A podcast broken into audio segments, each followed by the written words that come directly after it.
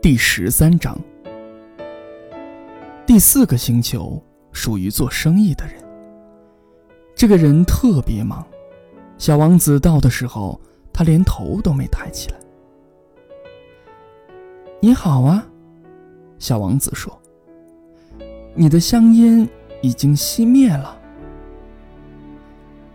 三加二等于五，五加七等于十二，十二加三等于十五。哎，你好。十五加七等于二十二，二十二加六等于二十八。我没空重新点燃它。二十六加五等于三十一。哇，总共是五亿零一百六十二万二千七百三十一。五亿什么呀？咦，你怎么还在？五亿零一百，我不知道，我有很多事情要做，我是个正经的人。没有空说废话。二加五等于七。五亿零一百多万是什么呀？小王子又问。他提出问题之后，总是非得到答案不可。做生意的人抬起了头。我在这个星球上生活了五十四年，中间只被打扰过三次。第一次是在二十二年前。当时天知道哪里掉下来一只金龟子，它发出了很响的噪音，害我的加法出了四个错。第二次是在十一年前，当时我得了关节炎，我缺乏运动，我没有空到处走走，我很正经的做事。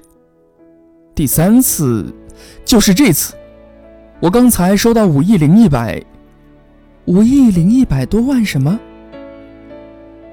做生意的人。明白，他再也别想得到安宁了。五亿零一百多万个人们有时候能在天空中看到的小东西，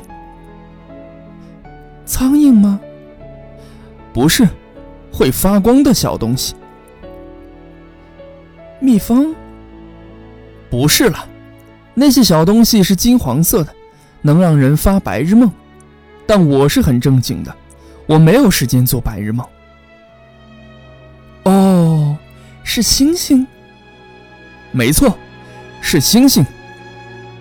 你要五亿多颗星星干什么？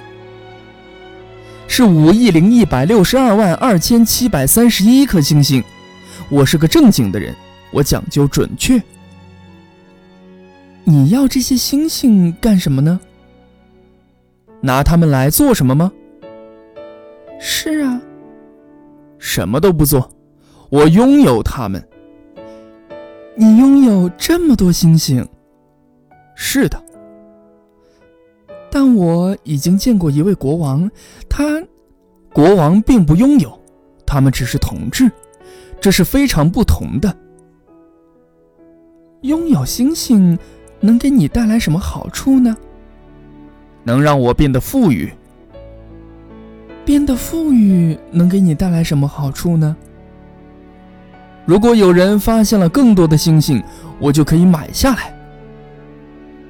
这个家伙，小王子心里想，他的思考方式有点像那个爱喝酒的人。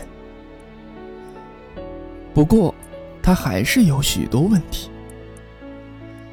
你如何能够拥有星星？那你说他们属于谁？做生意的人生气的回答。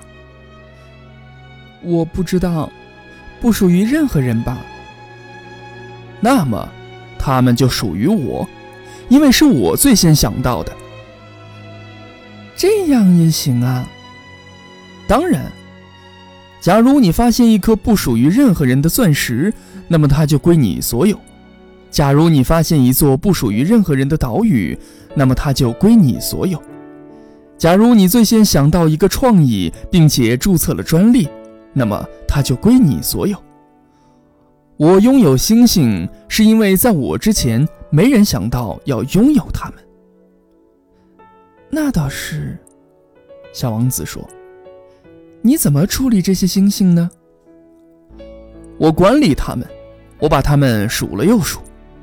做生意的人说：“这件事很难，但我是个正经的人。小王子还是不满意。如果我拥有围巾，我可以围在脖子上带走；如果我拥有花朵，我可以把花朵摘下来带走。但你不能把星星摘下来。是的，但我可以把它们放在银行里。这意味着什么呢？这意味着我会把星星的编号写在纸上，然后我会把这张重要的纸放在抽屉里。就这样吗？就这样。这很好玩，小王子心里想，甚至有点诗意。